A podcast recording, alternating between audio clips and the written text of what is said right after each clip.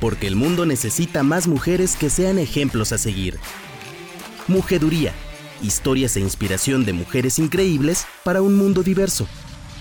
Mujeduría, de Grupo Expansión.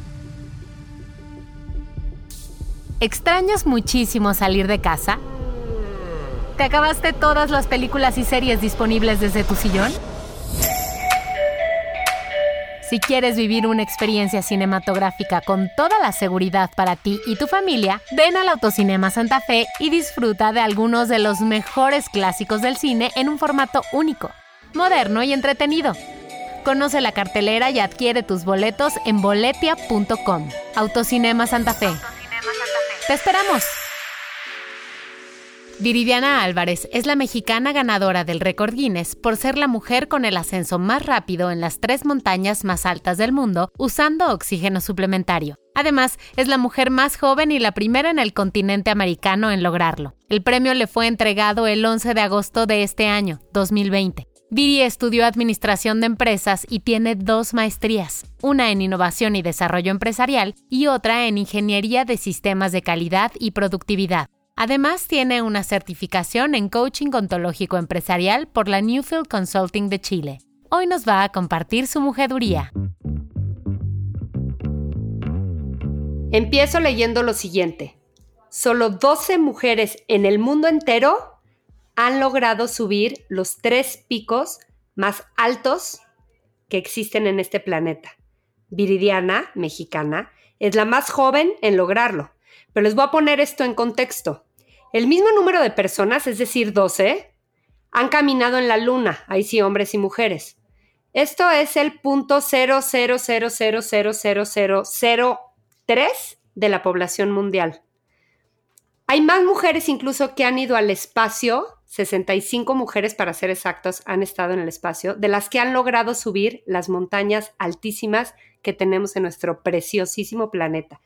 Y ahorita está conmigo Viridiana, que acaba de ganar un récord Guinness por esto que les estoy contando. Muchísimas felicidades antes que nada, Viridiana. Hola Blanca, estoy muy muy contenta, la verdad es que eh, es un sueño hecho realidad. Y me, a mí me emociona mucho platicar de, de este récord. ¿Qué se siente estar? Fíjate que yo tengo un hijo nerd que cada año pedía a Santa Claus la actualización del récord Guinness, del libro del récord Guinness. Estás en los libros de Guinness.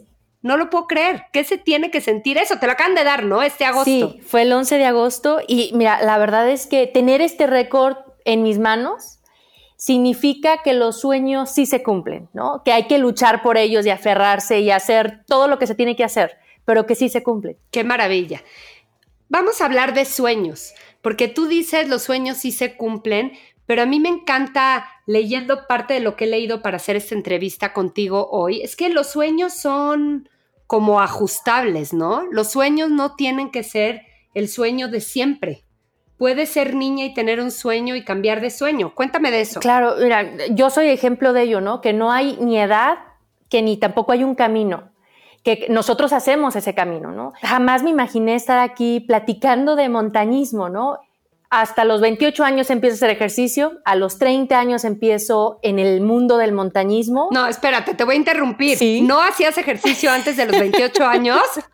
Muy leve. Mira, el que nos, el que nos hacían hacer el, típico, el una vez a la semana en la escuela. No lo puedo creer. Y era una niña muy inquieta. Me subía a árboles, estaba, era muy traviesa pero así en una disciplina como la niña atlética de niño, o sea, no, ni al caso. Y te estoy hablando también de muchos kilos atrás, ¿no? Entonces, es, es por eso es, es este récord en mis manos significa eso, ¿no? Que de verdad los sueños sí se cumplen. O sea, tú te hiciste atleta tarde. Sí. Pues casi a los 30 años.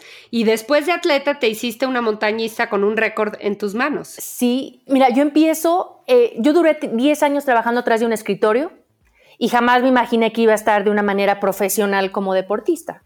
Y yo empiezo con el primer reto, que es hacer 10 kilómetros, y es una, una carrera así pequeñita, pero yo creo que tengo más fotos de esa carrera de 10 kilómetros que del Everest, porque en ese momento significó un gran logro, ¿no? Y ese, ese parteaguas en, esa, en ese mundo del reto en el deporte. Y después se vinieron los maratones, los triatlones y durante dos años estuve como encantada con todo este tema del reto en el deporte. Te vas picando, ¿no? Sí, sí, sí, sí, ¿no? Y cada vez quieres más y más y más. Ahora, tienes, el récord son las tres montañas, los tres picos más altos del mundo, ¿cierto? Sí. Estos son el Everest, el K2 y el K... ¿Cómo es? ¿Canchejunga? Eh, sí, Canchenchunga. Canchenchunga. ¿Dónde es, eh? Están eh, Everest y Kanchenjunga están en Nepal, todas están en la cordillera del Himalaya y, K2 está en Pakistán, que es la cordillera del Himalaya, y después se va al Karakorum. Ok. Estuviste hasta arriba y dime tú cómo se ve la vida de allá arriba. Híjole, sí, es, es algo, de verdad es una experiencia única, ¿no? Y yo estando en la cima del Everest, llegó en mí el pensamiento de decir, estoy parada en un lugar donde muy pocas personas han pisado aquí y en lo más alto del planeta, ¿no? Y la montaña es, es una maestra, la montaña. Y a mí me ha enseñado a sentirme grande, o sea, dentro de su grandeza. Y la montaña también te pone en tu lugar, ¿no? Y te haces inter chiquito en, en esos momentos donde se impone y hay una tormenta y una... Entonces, poder sentir la grandeza y la pequeñez al mismo tiempo, ¿no? Y ese agradecimiento con la vida, con Dios, con... Son muchas emociones. Es una experiencia muy personal, muy interior, muy espiritual esto del montañismo. ¿Estoy bien? Sí, hay mucha introspección. Claro. Y es un reto cuando, cuando se dice que se va a conquistar tal montaña, la montaña está ahí, no la puedes conquistar, ¿no? Quien te conquistas es a ti mismo. Claro, me encanta. Ahora, es muy intenso. Yo te lo digo con conocimiento de causa porque tengo un ex marido montañista. Oh, okay. y, y, sí, él, él me, me decía mucho, te cambia la perspectiva de la vida por completo desde la altura. Y, no es nada más llegar a la cima, ¿no? Es todo el recorrido, toda la preparación. La, la cima es el final de un logro que, que, te pone el otro lado en la vida, ¿no? Como para ver a las relaciones, a las personas, a tu relación con el trabajo. Sí, sí, totalmente. Es una, mira, para mí el, el montañismo ha representado un espacio donde me he podido retar, conocer, crecer, eh, conocer a Dios y ser mejor persona. Hay otras personas que encuentran ese mismo plataforma o ese mismo espacio en otros ámbitos, en el profesional, en el familiar. Y para mí es de verdad un privilegio poder haber encontrado esta pasión eh, en el montañismo y esta gran maestra que es, que es la montaña. ¿no? Ahora, dime una cosa, te da mucho la montaña. ¿Qué te quita? Mira, decidir es rechazar, creo yo. Bien. Y el decidir, el decidir yo estar en, en, este camino del montañismo, he tenido que rechazar otras cosas. He tenido que decir no a, en espacios personales, eh, familiares, también dejar a la familia y, despedirse en el, en el, aeropuerto, ¿no? Y no saber si va a ser la última vez que los abraces por el riesgo que hay en estas montañas.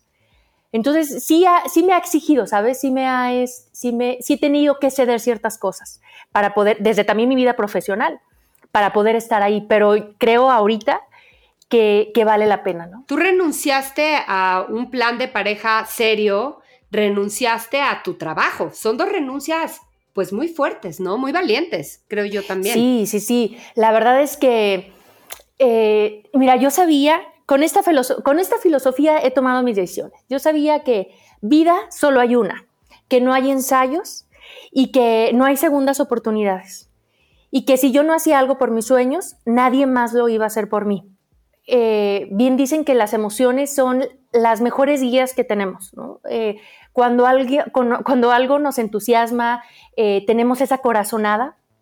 Y para mí era eso en ese momento, subir el Everest, que era como mi primer gran meta subir el Everest, yo decía, no importa, pongo a un lado mi vida personal, pongo a un lado mi vida profesional, yo quiero ir, yo quiero vivir e-, esa experiencia. Ahora, ¿cómo se compagina esto con planes? Porque, ok, tomaste tus decisiones, hiciste estas dos renuncias, pues es demandante la montaña, ¿no? Te la cobra, te la cobra, pero dices, ha valido la pena.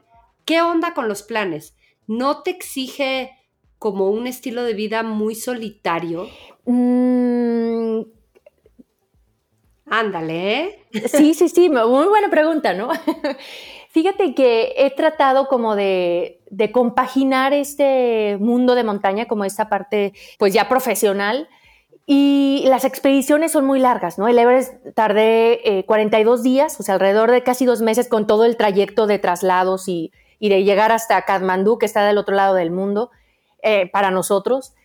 Y efectivamente, en el 2018 pasé cinco meses de expedición, ¿no? Entonces, pues sí, de cierta manera. No, no, no, no, no, es que cinco meses. ahorita, ahorita que estamos en la pandemia y que llevamos cinco meses y que se nos hace que ya pasó una vida, o sea, tú te metes en un proyecto así cinco meses, es la mitad de un año. Sí, fíjate, en el 2018 cuando decido hacer el K2, primero me voy a una montaña eh, que es la cuarta más alta, que está al lado del Everest, como entrenamiento, ¿no? Y yo estaba en el, yo estaba, se llama Lotse, yo estaba en Lotse y decía, ¿a quién se le ocurre venir a la cuarta montaña más alta, a un lado de, Everest, para entrenar, ¿no?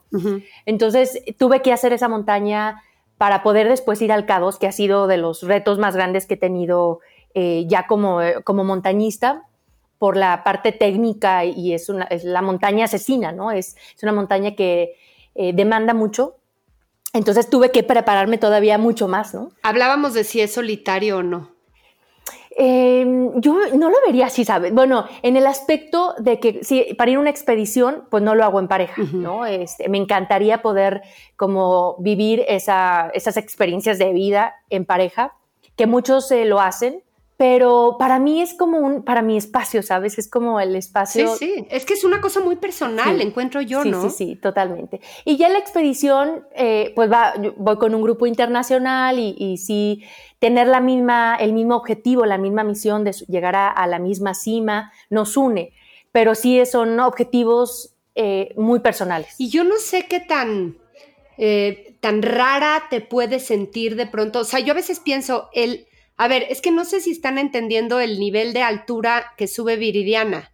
Cuando tú estás en un avión y vas subiendo y ya despegas y llevas horas, bueno, no horas, minutos, pero pasa bastante y bastante y bastante y todavía no puedes ni pararte ir al baño y de repente dicen, ok, ya, 10 mil pies de altura. Estás bien arriba, ¿no? Sí, sí, sí. El Everest, ¿cuántos pies de altura tiene? Tiene... Eh, 30 mil. Ajá, tiene 29. 29 mil. 29 mil pies de altura. Son 8.848 metros. O sea, es tres veces lo que les estoy diciendo yo de esa altura que alcanzas con el avión. es un avión, en la altura de un avión transatlántico. Es impresionante. Y tú estás con tu cuerpo, no estás en una cabina presurizada, estás con tu cuerpo y llegaste sola con tu cuerpo. Sí. Entonces, eso te hace un, un marciano, básicamente. o sea, te hace un ser muy distinto al común de todos nosotros te sientes diferente, te vas aislando, vas perdiendo comunicación con tus iguales o no necesariamente? Mm,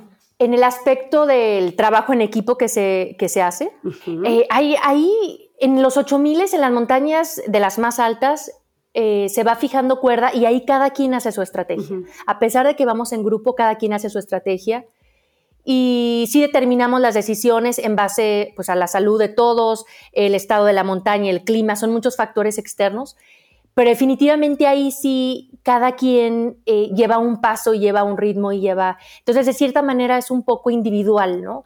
A otro, a otro nivel o a otro eh, tipo de montañismo que es como el modo alpino, ¿no? Donde ahí sí ya vamos eh, encordados uno a otro y ahí sí depende tu vida de la otra persona, ¿no? Ok. Entonces, te, o sea, ¿hay alguna manera en que sí tienes que depender de los demás? Sí, sí. No eres eh, como todopoderosa, ¿no? No, y sí, y, yo, por ejemplo, en el caso de que este, yo, el inicio de cómo empiezo, pues eh, soy de Aguascalientes, donde no hay montañas, no hay un club alpino, no tenía ninguna referencia de ni siquiera un conocido, ¿no? Que tuviera así como esta, estas experiencias de alta montaña. Entonces, pues yo me, con, con, internet fue como me pude empapar un poco y estudiar y leyendo. y, y, yo hice equipo con grupos internacionales. O sea, no, no fue así como que en México armé un grupo y pues no, no conocí absolutamente a nadie. Entonces, sí fue una manera como eh, diferente, ¿no? La, a, cómo se acostumbra un montañista, un alpinista y va creciendo y, que su papá la llevaba a la montaña y, eh, mi historia es totalmente de romper esos, esos paradigmas y he tratado que acoplarme a lo que, a lo, a mi entorno y uno ha sido pues aprender con, con esa mm, circunstancias que me ha tocado. Entonces también en la montaña era de llegar a grupos donde no conocía a nadie y hacer, hacer equipo, conocerlos, integrarnos y ahí tomar las decisiones para arrancar en, en grupo, ¿no? Entonces es paradójicamente una experiencia solitaria que a la vez depende mucho de los demás. Sí. Te, te respaldas en un equipo, ¿no? Sí, sí, sí, sí. Ahí, y también una parte eh, anímica, ¿no? Y moral, este, el, grupo con el, que, mm. con el que se va, para mí también es, es muy importante. Y me ha tocado, por ejemplo, en el Everest me tocó ser líder de la expedición, ¿no? Y para mí era, me lo anunciaron desde estando aquí en México. Y yo era la más joven, la que menos años en experiencia tenía y cuando llego allá, y, los, mis compañeros de expedición eran unos noruegos, mm. eh, casi en su mayoría europeos, con 20 años de experiencia, y me volteaban a ver y así como, ¿quién eres tú, no? ¿Y de dónde? Y la empresa con la que iba ya me había conocido porque había escalado una montaña antes con ellos y habían conocido características en mí para poder liderar personas, ¿no? Y, fíjate, fue una experiencia muy, eh, para mí como muy impactante porque cuando voy a mi primer 8000, que es Manaslu, éramos nada más tres personas, un japonés, un sueco y yo, y yo era la única mujer. Em, y uno de ellos era así como, no le gustaba la idea que yo como mujer fuera adelante que él, ¿no? Entonces, eh, no te imaginas, toda la expedición vivía así como del de que, así comentario tras comentario tras comentario, y decía, pero es que no me conoce o no le he hecho nada, ¿qué le molesta, no? Y obviamente pues hay muchos paradigmas ahí de, pues si la mujer es débil y yo voy adelante, pues él todavía es más débil, ¿no? Entonces, y más en una cultura en la que él venía. Y, ellos, los Sherpas, que son la gente local, o, con la empresa con la que iba, vieron cualidades para poder yo sobrellevar esa situación en esa expedición de liderazgo en mí que yo en ese momento decía, Dios mío, ¿por qué me mandas esto? O sea, es mi primera expedición en Nepal y estoy viviendo esto. Sí, sí, sí, Entonces, cuando voy ya para el Everest, me nombran líder y yo al principio no entendía porque decía, es que yo no tengo la experiencia en años que los demás, ¿por qué me eligen? O sea, ¿por qué no? Y a media expedición, eh, ellos me platican el por qué me habían elegido. ¿Y por qué? ¿Cuáles son esas cualidades que te vieron? Me decían, nosotros vimos cómo tú manejaste una situación de conflicto con otra persona, ¿no?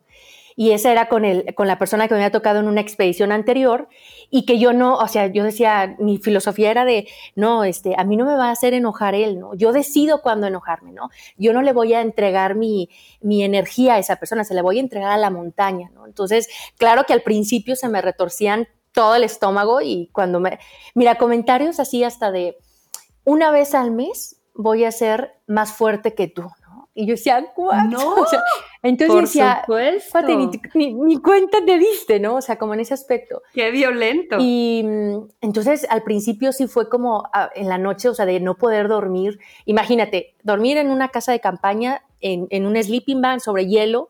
Y yo decía, ¿cómo me estoy? O sea, ¿cómo me quita el sueño esta persona? Y ni siquiera el frío, ¿no? Porque a veces en la noche me despertaba por el frío y me tenía que frotar los pies para, para poder eh, este, calentarlos y volver a dormir. Ajá. Y tú con insomnio de monkey mind por la preocupación de ardir. Sí, entonces decía, no puede ser que yo le dé mi energía a esta persona, ¿no? Entonces fue, una, fue un, aprendizaje de decir, ¿no? O sea, yo pensaba que esa persona me estaba obstacle, o sea, era un obstáculo en mi camino. Y decía, no, fue un escalón, porque sin él no hubiera podido ser líder de la expedición del Everest, ¿no?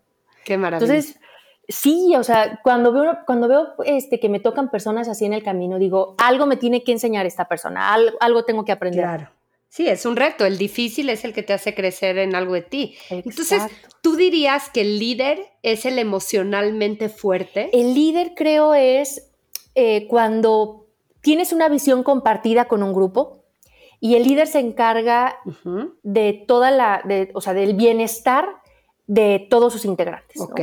Y, obviamente tener una inteligencia emocional para poder tomar las decisiones no viscerales, sino este, con la esencia de todos, es, es, un reto grande, ¿no? Este, estar viendo por el bien de todos, claro. más allá del propio. Y también creo que eh, en algunas veces que yo, yo he leído mucho sobre liderazgo también, y se habla de que liderarse a sí mismo es lo primero que hay que hacer para después poder ver por el beneficio de todos. Exacto. Pues otra vez, ¿no? Volvemos a, a la gran lección de la montaña que es retarte a ti, cumplir una meta, poder estar horas y horas y horas subiendo, ¿no? Sí. Supongo que eso te fortalece tremendamente. Y, toda esta parte de la inteligencia emocional, bueno, desde en la montaña, el poder dominar los miedos es impresionante, ¿no? Este, y, y, es un aprendizaje que en la montaña lo tienes que tener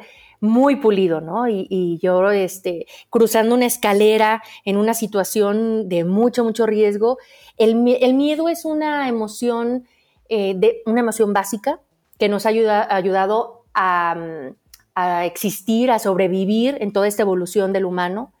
Pero cuando el miedo se vuelve preocupación, eh, que, el miedo es en ese momento, ¿no? Cuando viene, este, vas caminando por la calle y de repente un perro te empieza a ladrar y se está acercando a ti y todos los químicos que se activan en el, en el cuerpo son parte esencial del miedo para reaccionar, ¿no? Claro. Y, y cuando viene la preocupación, que es la anticipación o después de, de alguna situación, y ya es ahí cuando nos desgasta. Claro, ya, ya no es protección, ya es una, una cosa como una estructura mental enferma, ¿no? Exacto. Ya no, la preocupación no te ayuda a, la toma de decisiones en, el aspecto en el momento, ¿no? ¿Y cómo, cómo manejas el miedo? Porque me imagino que tú has tenido miedo eh, a partir de situaciones de peligro reales. Sí, Sí, definitivamente he sentido, eh, sentido miedo, ¿no? Y hay una definición de valentía que me gusta mucho que dice, eh, valiente no es el que no siente miedo, sino el que siente miedo, pero puede enfrentarse a él. Claro. Y, y, yo, yo he visto, mira, me ha tocado ver montañistas que no, yo no siento miedo y que yo decía, pues es que si no sientes miedo no eres capaz de medir los riesgos. Claro. Yo decía, ¿cómo voy a yo a acercarme a una montaña y decirle, no te tengo miedo? Si, si sé que en un momento me puede caer este, una avalancha y no hay nada más que yo pueda hacer, ¿no? Entonces, este, obviamente sí tenemos que tener una capacidad de sentir miedo para poder medir riesgos, pero el reto es en, poder mediar y, ver en qué volumen le ponemos ese, ese miedo, ¿no? Para que no nos, porque si es demasiado, nos paraliza. Claro. ¿Y tienes algún miedo recurrente que vuelve y vuelve a ti con ese, ese constructo enfermo que decíamos de siempre me, regresa este miedo con el que tengo que, trabajar mucho? ¿Un miedo concreto?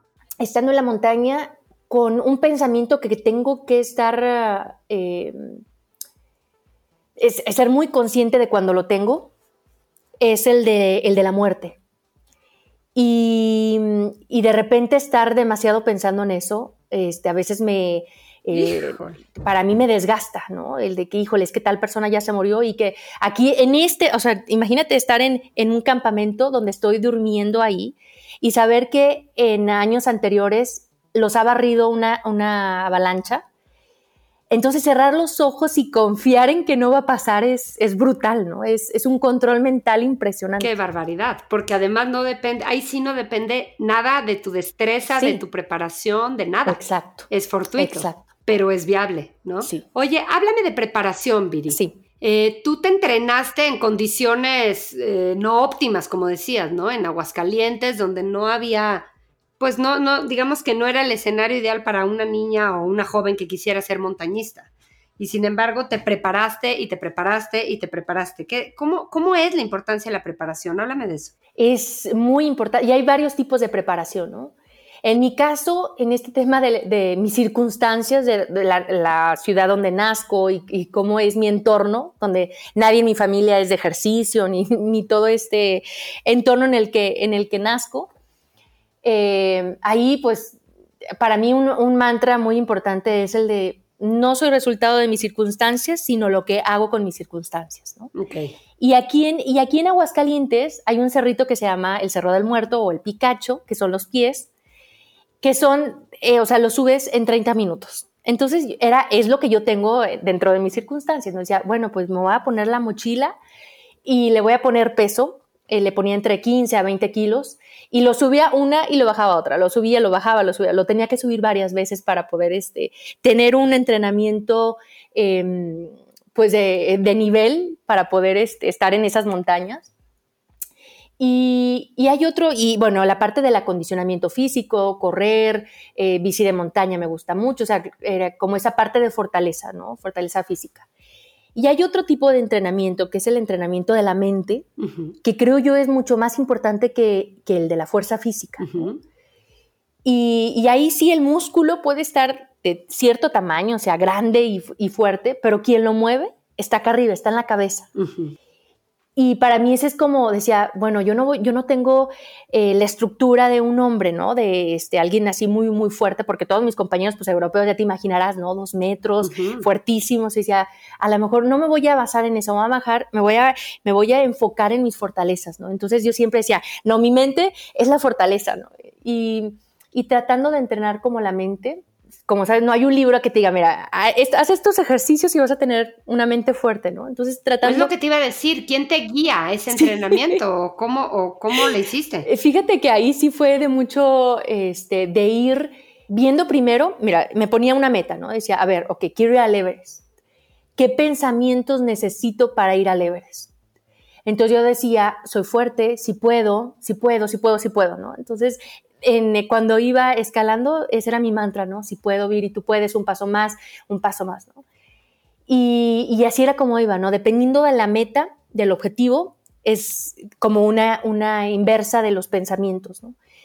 Y en el K2, por ejemplo, siendo tan peligrosa, yo decía, pues, ¿qué pensamientos necesito, no? Necesito uno de, seguridad y de, de, también de fortaleza, pero era de paso firme y seguro. Un paso firme, paso seguro, paso firme, paso seguro, ¿no?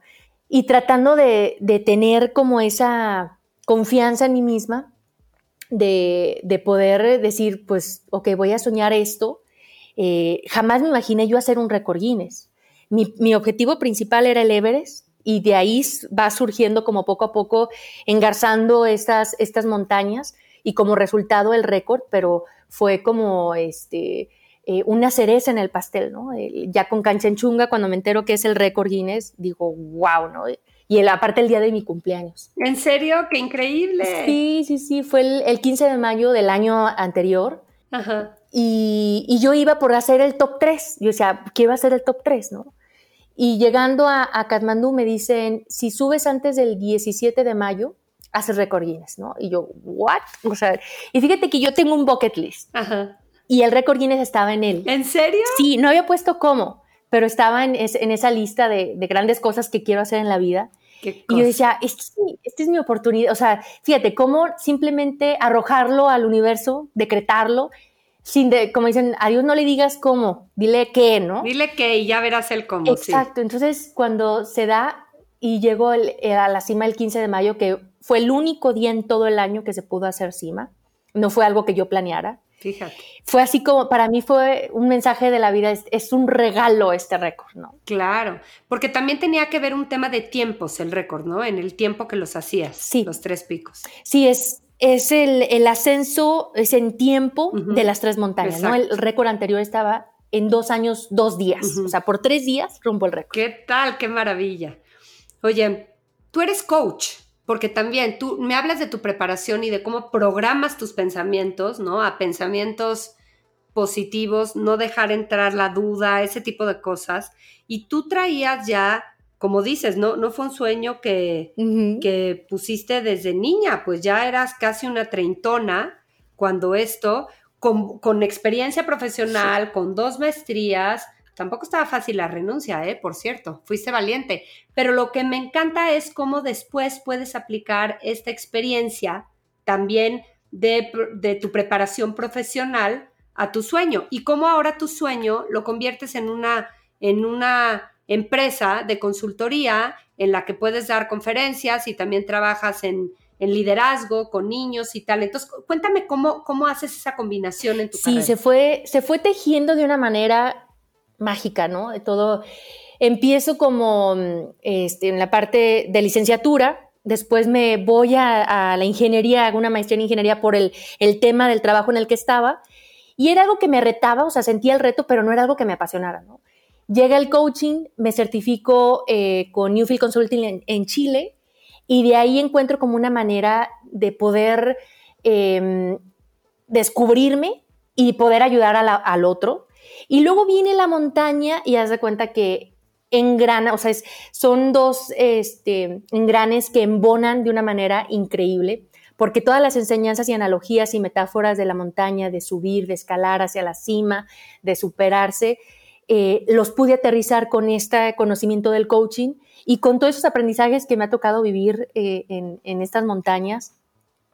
Entonces, ahora poder estar compartiendo eh, estos aprendizajes y que, y que alguien más se pueda inspirar y pueda hacer su proyecto de vida y se pueda decir, ok, bueno, si ella lo hizo, ¿por qué no puedo yo hacer lo que tanto he anhelado? Es que las lecciones son aplicables para, tus lecciones son aplicables no solo para la montaña, desde luego, ¿no? Sino para cualquier sueño o cualquier logro que quieras este, hacer en tu vida, ¿no? Sí, todos tenemos nuestra montaña en la vida. Oye, ¿quiénes son tus clientes cuando das conferencias de ese tipo de cosas? ¿Quién le has dado? ¿Cuáles son tus audiencias? He estado en, congresos, desde seguros, o sea, de agentes de seguros, desde gerentes de diferentes industrias. ¿Por qué es tan aplicable todas estas eh, enseñanzas que te estoy hablando de que son desde romper paradigmas, la confianza en uno mismo, eh, la determinación, salir de la zona de confort, el de el planteamiento de las metas, o sea, todos estos aprendizajes que pueden aplicar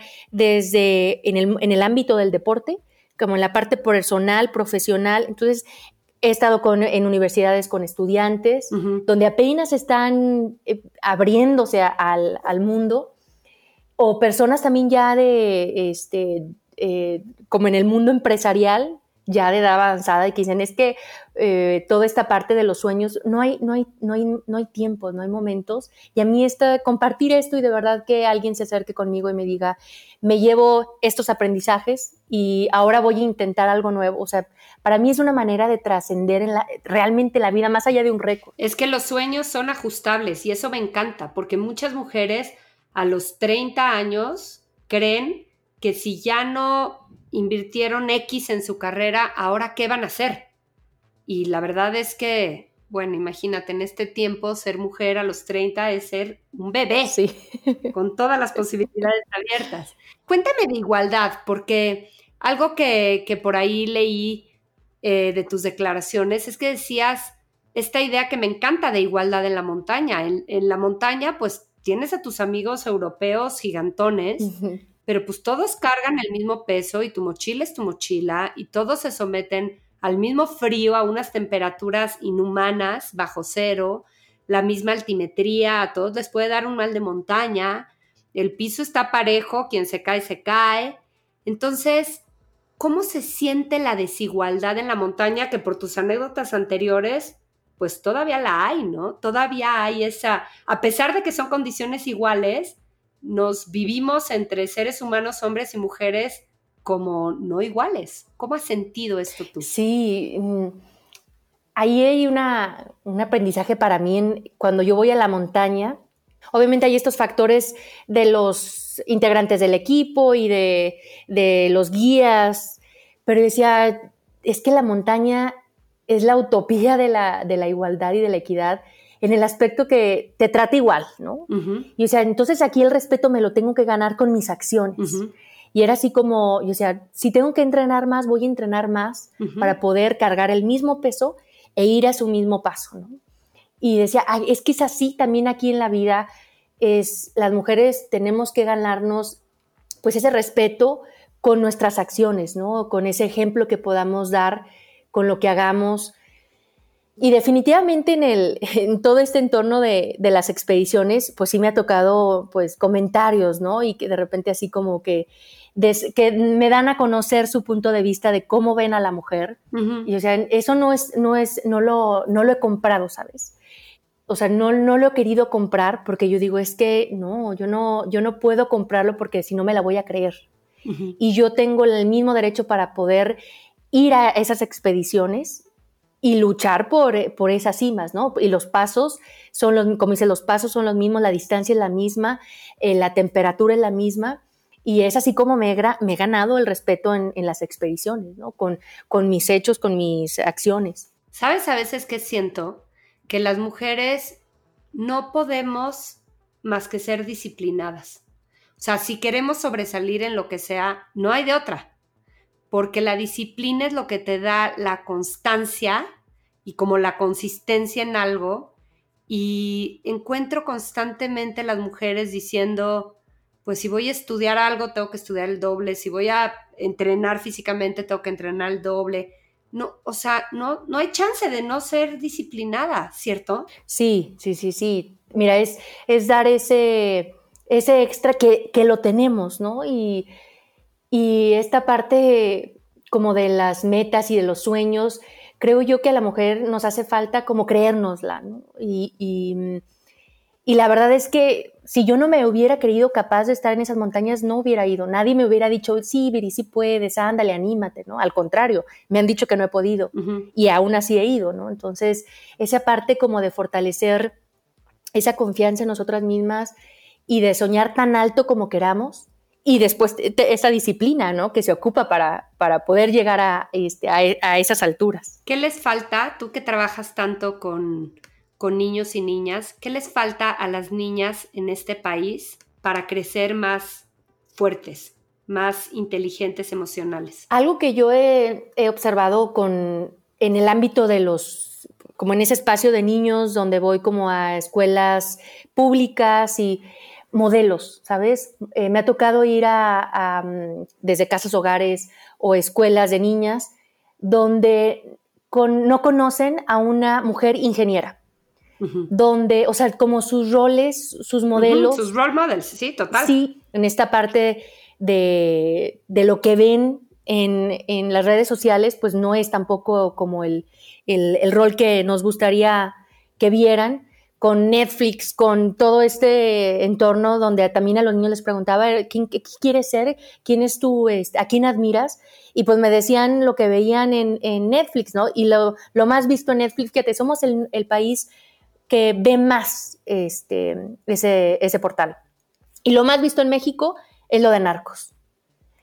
Entonces creo yo que a los niños les hace falta tener más contacto con más eh, modelos eh, con roles más mm, profesionales en ese aspecto de, anhelar, ¿no? Porque luego también o quieren ser futbolistas o narcos. Y las niñas, pues menos, ¿no? Porque hay todavía menos modelos, sí. sobre todo en este país, de mujeres exitosas, eh, como dices, de varias disciplinas a las que seguir. Sí. Ahora, ya que los sueños son ajustables, yo por tus sueños de montañismo y demás picos, ni te voy a preguntar porque obviamente te vas a seguir y seguir y seguir y vamos a seguir viendo noticias tuyas de cómo vas conquistando alturas. Pero yo quiero preguntarte para terminar, ¿tienes algún otro sueño que no tiene que ver con estas conquistas naturales de ti misma que se esté volviendo asignatura pendiente en estos años en tu vida? Sí. A ver. Sí, sí, hay muchos, hay muchos aspectos que, he puesto en pausa, como el personal y el profesional, por estos eh, seis años que he estado en el montañismo. Y otros sueños, eh, mira, este, y de hecho que son de, esa lista que tengo, ese... Ese bucket list. Sí. Y mira, uno, y que, que, espero este, de verdad cumplirlo, es pues tener un libro, un, un libro, y no, no, no solo un libro, ¿no? Un bestseller que aporte algo. Eh, tener una patente de una invención que cambie la humanidad. Ándale. Em, hablar ante la ONU a favor de las mujeres y los niños. Em, tener una familia, o sea, me quiero casar y quiero tener hijos.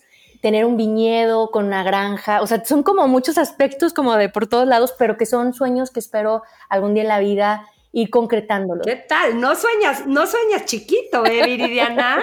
Pero, o sea, mira, eso es súper importante lo que dices, Blanca. Es tan importante soñar grande. Claro. Porque así nuestras acciones van a ser grandes. Claro. Cuando soñamos pequeño, nuestras acciones son pequeñas. Me encanta. Dinos, por favor, dónde pueden seguirte en redes, porque pues estás en Twitter, pero yo creo que tu Instagram ha de ser una cosa suculenta y envidiable, que ya le eché un ojito ahí. Puros nombres rarísimos en, la location. Genial. Estoy Viri Álvarez MX. Perfecto. En Facebook, en Instagram, en TikTok, en, estas nuevas plataformas. Y en el website donde pueden encontrar un poquito más de las expediciones, que es eh, www.viridianaalvarez.com. Y si alguna empresa te quiere contratar para alguna ponencia o algo así, igual. Ahí mismo, sí, ahí mismo. En todas se manda al mail y en el mail es la manera como más fácil de, de contactarme, que a veces me pierdo entre tantas este, mensajes de redes sociales como este, es, una vida, necesito otra Viridiana al lado para estar en este tema de las redes sociales. Sí, qué cosa. Pero me encanta, me encanta escuchar a alguien que se acerca y me comparte sus sueños. Eh, bueno, a mí me hace me hace ser parte de ellos, ¿no? Qué bien, qué increíble. Pues muchas felicidades otra vez. Gracias por esta conversación y así como vayas cumpliendo todos, nos vamos hablando y me vuelves a contar. Claro que sí, para mí es un gusto platicar contigo también, Blanca, que, que eres una persona que admiro y que, y que para mí eres un de esos role models, que esperemos, que, que lo sé que también de muchas mujeres lo eres. Fuera del aire ahorita con Viridiana platicábamos que las entrevistas que ha tenido con mujeres son muy distintas a las que ha tenido con hombres. Y creo que en esta época entre mujeres nos apoyamos mucho y nos respaldamos y nos empujamos y nos felicitamos y luego los hombres se sienten medio amenazados con el éxito femenino. En el caso de Viridiana, imagínense la amenaza que siente un hombre en un reto físico tan importante frente a una chava joven, delgada, aparentemente no fuerte. Esto es genial. Y hago este comentario porque quiero hablar de la cooperación entre mujeres. Hemos hablado mucho en este podcast con muchas entrevistadas sobre ello. Y quiero reconocer a mi querida Mónica Alfaro que está aquí en el micrófono conmigo, porque a mí que me dicen tanto, qué padre tus entrevistas y qué padre la gente que está. La verdad es que Mujeduría gusta mucho Mónica es mi súper mancuerna en esto, me recomienda entrevistadas, hace una investigación increíble sobre estos perfiles y además ella misma es una chida, tiene un podcast que se llama Somos lo que hay, que es muy divertido y la pueden oír en muchos de nuestros productos originales de expansión. Esa sexy voz que oyen por ahí es la de Moni. Entonces, muchas gracias, Moni, por todo lo que haces en este podcast Mujeduría. Sé que suena a choro así de la estrella diciendo que gracias a los que están atrás, pero lo digo de verdad. Es, es increíble lo que hace todo el equipo de expansión por los productos que lanzamos y en este muy concreto, este es en par. Mónica y yo hacemos mujeduría. Gracias, Moni. Les quiero recomendar también que se metan a registrar ya a toda velocidad a la expansión Summit que vamos a tener del 7 al 10 de septiembre. Confirman y confirman grandes ponentes no voy a decir quiénes porque voy a omitir. Bueno, pero sí, sí voy a decir que tenemos a Claudia Sheinbaum, tenemos a Marcelo Ebrard, pero tenemos a Daniel Servitje y tenemos a Marco Antonio Slim y tenemos miles de emprendedores y tenemos mesas sobre todo lo que se les pueda ocurrir. Son cuatro días de contenido increíble. No tienen que estar cuatro días sentados. Es un formato digital, pero es un formato on demand algunos en vivos, algunas otras cosas que pueden consultar después, va a haber white papers, hay masterclasses. En verdad, en verdad, hemos trabajado mucho para llevarles a ustedes un contenido y unos formatos geniales. No se pierdan el Expansión Summit, primera edición digital, va a estar genial. El registro está abierto. Métanse rapidísimo a registrarse. Muchas gracias. Soy Blanca Juana Gómez Morera me encuentran en mis redes sociales, pongan el hashtag Mujeduría, estamos a punto de cambiar de temporada, a punto, a punto, a punto. Y vienen más entrevistadas geniales para ustedes. Gracias. Porque el mundo necesita más mujeres que sean ejemplos a seguir. Mujeduría, historias e inspiración de mujeres increíbles para un mundo diverso. Mujeduría, de Grupo Expansión.